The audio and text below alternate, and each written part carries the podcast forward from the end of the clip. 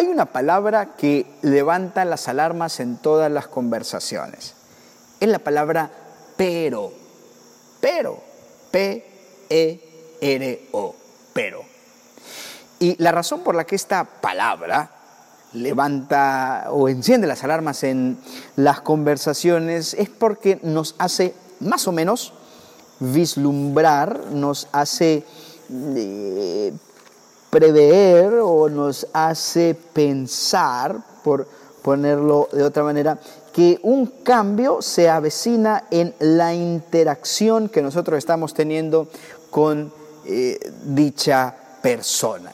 Cuando alguien se te acerca, cuando alguien se le acerca a usted y le da cumplido, le dice, mira, lo felicito por esto, lo felicito por lo otro, usted es una persona así, usted es una persona, tiene este, este talento, tiene esta virtud, tiene este don, pero, ese gran pero, como que hace que se borre todo, todas las felicitaciones, todos los cumplidos, todos los todas las palmaditas en la espalda que dicho personaje le había estado comunicando a usted. Cuando alguien dice, mire, usted es una buena persona, es esto, es lo otro, pero, es el pero, hace que uno sepa que una verdad difícil de tragar viene en camino pero. Pues, está el pero del respeto, por ejemplo. Cuando alguien te dice, bueno, mire, yo sé que usted merece respeto, pero déjeme decirle que normalmente cuando la gente dice con todo respeto, está a punto de faltarle al respeto. Cada vez que alguien se le acerca y le dice, mire, con todo respeto, pero déjeme decirle esto. Cuando la gente dice con todo respeto es porque está así de decir algo que evidentemente le va a faltar el respeto. También está el pero de la ayuda. Cuando alguien dice, bueno, le podemos ayudar, pero no de la manera que usted piensa. Está también el, pero, eh, el pero del dinero, ¿no es cierto? Es decir, bueno, sí le podemos prestar un cierto dinero, pero no la cantidad que usted anda eh, buscando, que usted anda solicitando.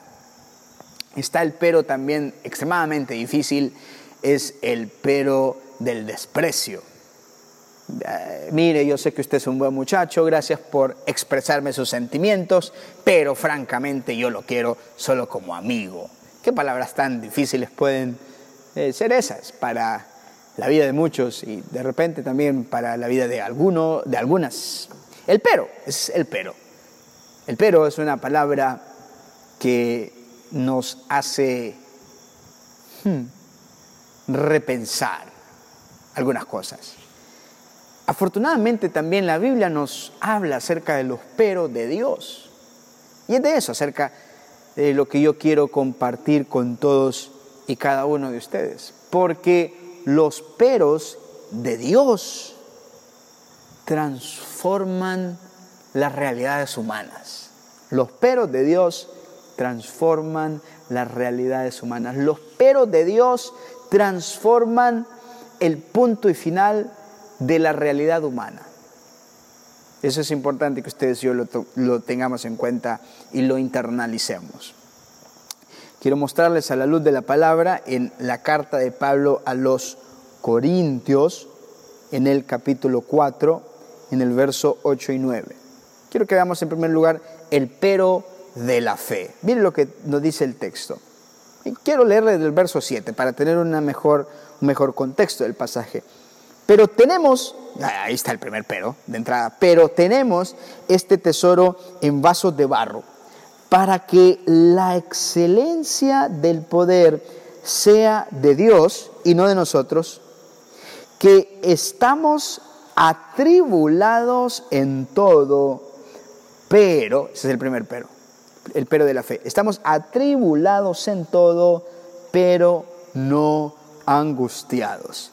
Ahora bien, la palabra atribulado que Pablo utiliza en este texto proviene del vocablo original tilbomenoi en el idioma griego que significa apretar o que quiere decir exprimir. Y la imagen que se transmite con este vocablo es eh, la imagen de exprimir al punto de sacar el jugo.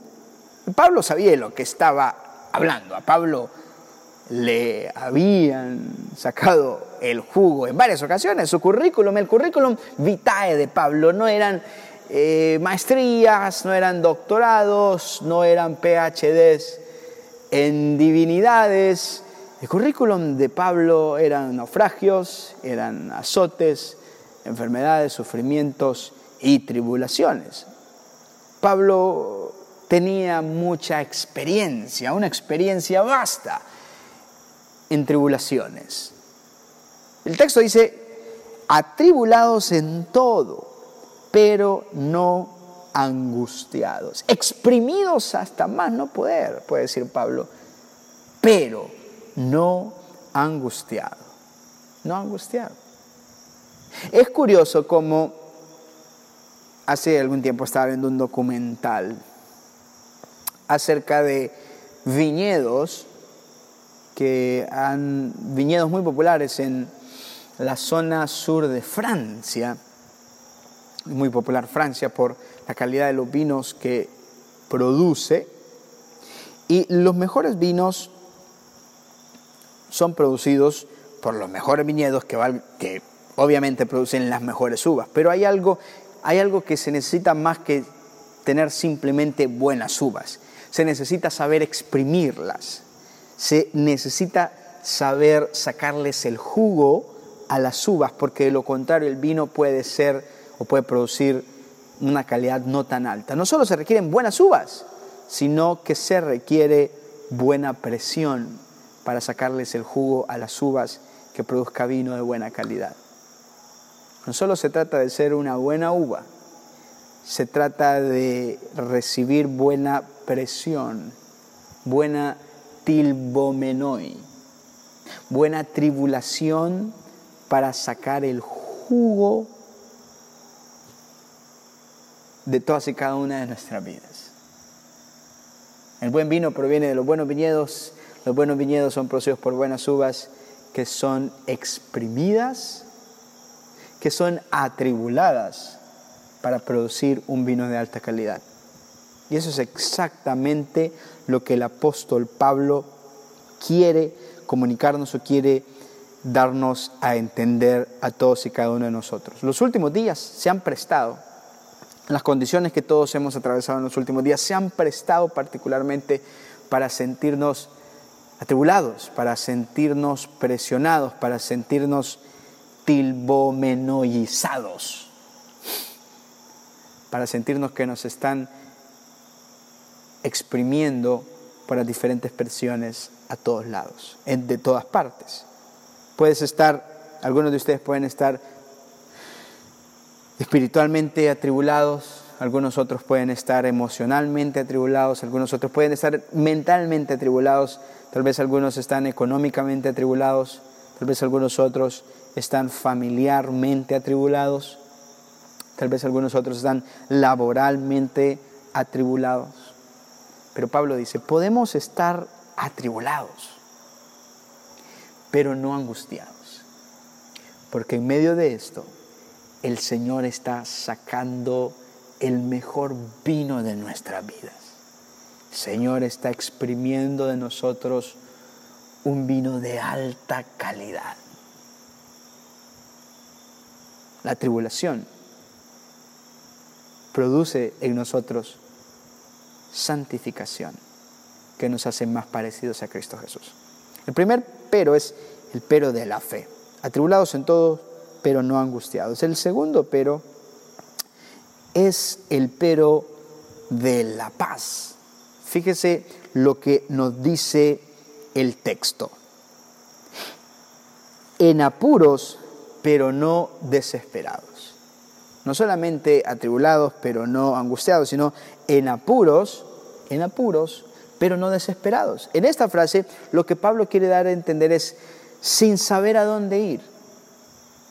No sé a dónde ir, no sé qué dirección tomar, dice el apóstol Pablo, estoy en apuros. Tomar decisiones en apuros puede ser extremadamente peligroso. De hecho, el apóstol Pablo mismo lo que está diciendo es en un contexto justamente de eso. La palabra en el, idioma original griego para desesperación es exaporeo, que literalmente significa sin esperanza, sin recursos, destituidos totalmente de todo. Pablo dice, ok, estamos en apuros, no sabemos exactamente a dónde ir, porque no sabemos qué va a pasar. Creo que lo mismo nosotros podemos decir en el contexto de esta situación del coronavirus. Podemos decir, bueno, no sabemos qué es lo que va a ocurrir de aquí a dos semanas. No sabemos qué es lo que va a ocurrir francamente de aquí a, una semana, a tres meses, a cuatro, perdón, a tres semanas, a, dos meses, a cuatro meses. No, no sabemos cómo se van a ir desarrollando las cosas de acuerdo a esta línea de tiempo. No, no sabemos el cronograma, el calendario del COVID-19. Podemos decir que estamos en apuros y literalmente en apuros. Cuando nos toca el día que tenemos que salir de acuerdo al último dígito de nuestro número de identidad, estamos en apuros. Eh, tratamos de ir a hacer una diligencia, hay una fila larga, tratamos de hacer el trámite lo más rápido posible, vamos al supermercado a comprar algunos víveres, estamos en apuros, ah, salimos a algún lado, andamos en apuros, nos encontramos literalmente sin saber exactamente, con certeza, qué es lo que va a ocurrir sin saber a dónde ir.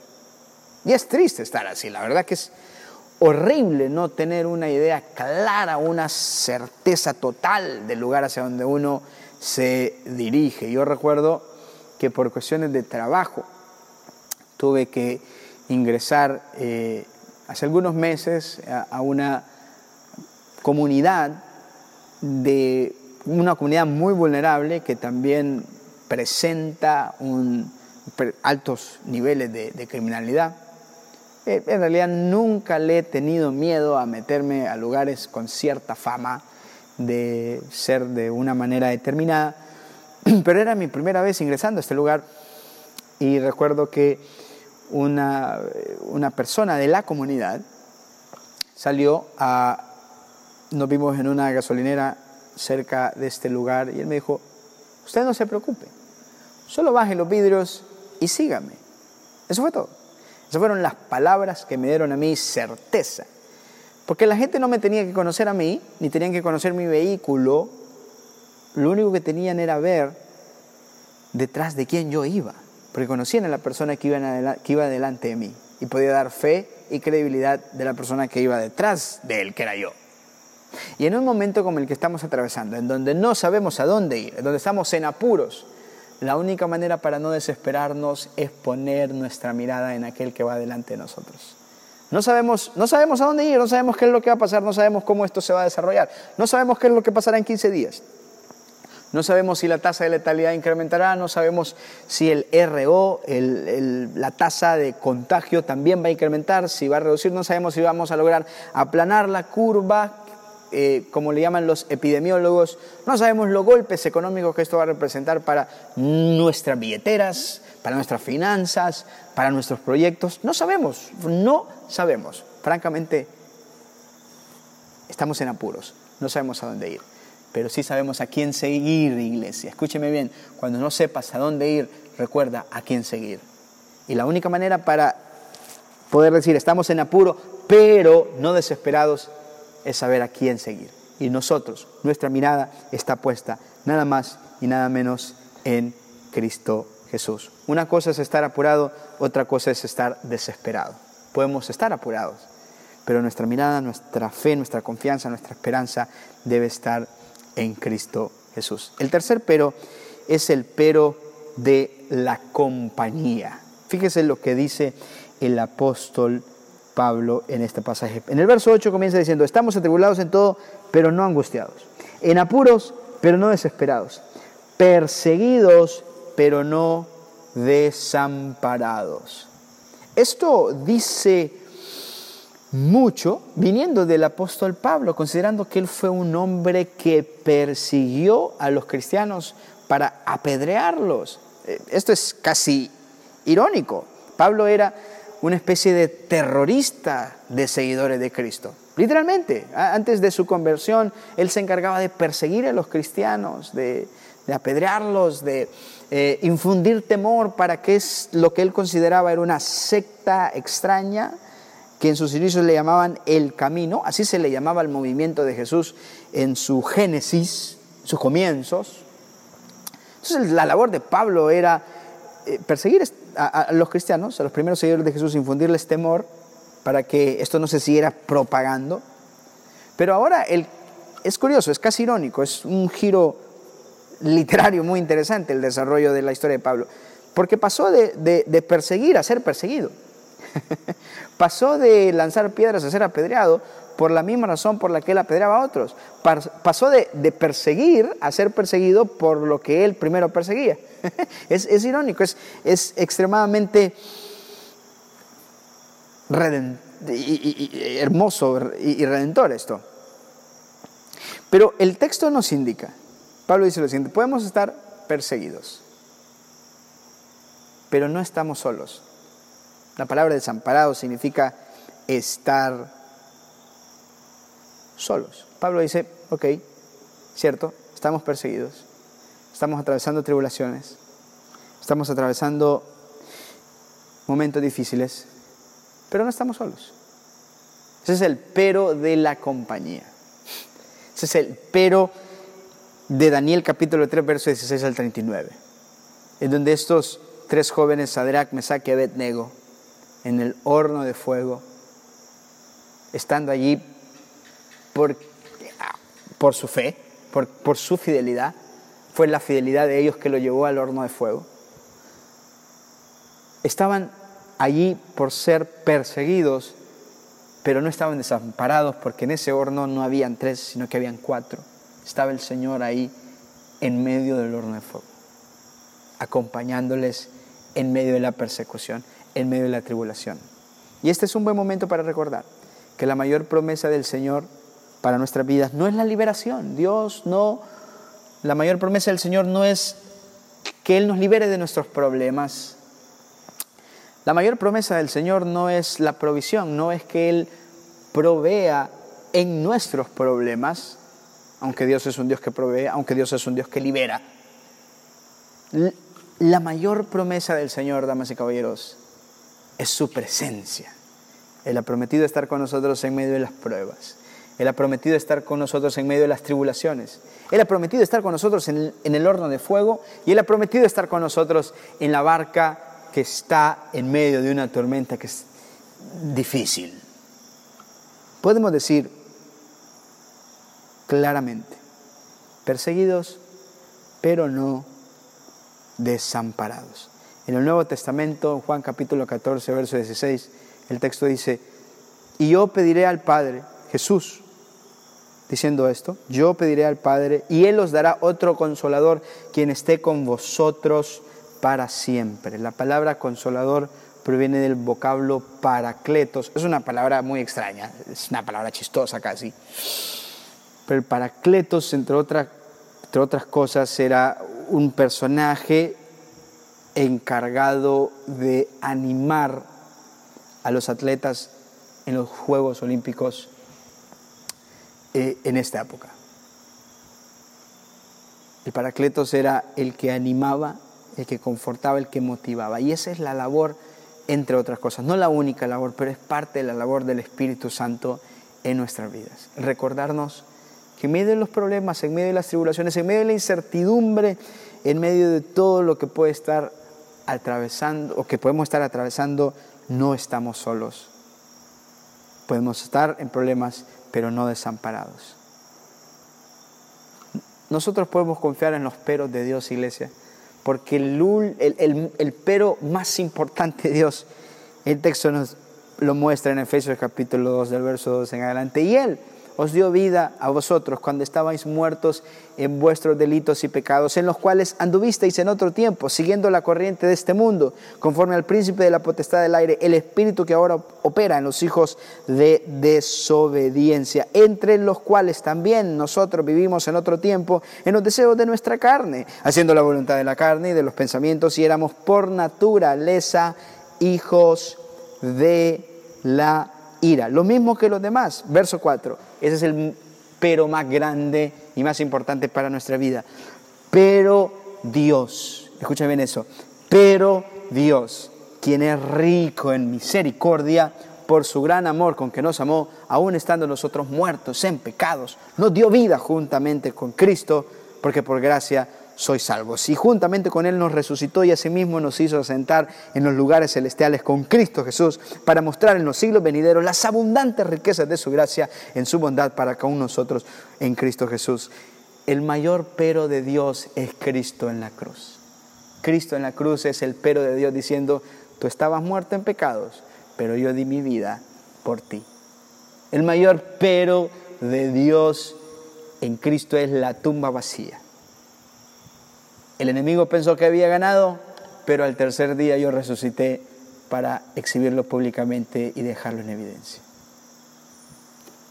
En medio de estas tribulaciones que hemos estado pasando, en medio de todos estos momentos difíciles que hemos estado atravesando, los peros de Dios sostienen nuestra vida. En tribulación, pero Dios sigue con nosotros. En complicaciones, pero Dios no nos ha desamparado. Atribulados en todo, pero no angustiados. En apuros, pero no desesperados. Perseguidos, pero no desamparados. Porque el mayor pero de Dios es Cristo Jesús en la cruz y la tumba vacía que nos recuerdan su amor y su poder. Que el Señor les bendiga a todos. Permítame orar. Padre, gracias por tu palabra, que tu palabra haya quedado sembrada en todos y cada uno de nuestros corazones que tu palabra pueda dar fruto, Señor.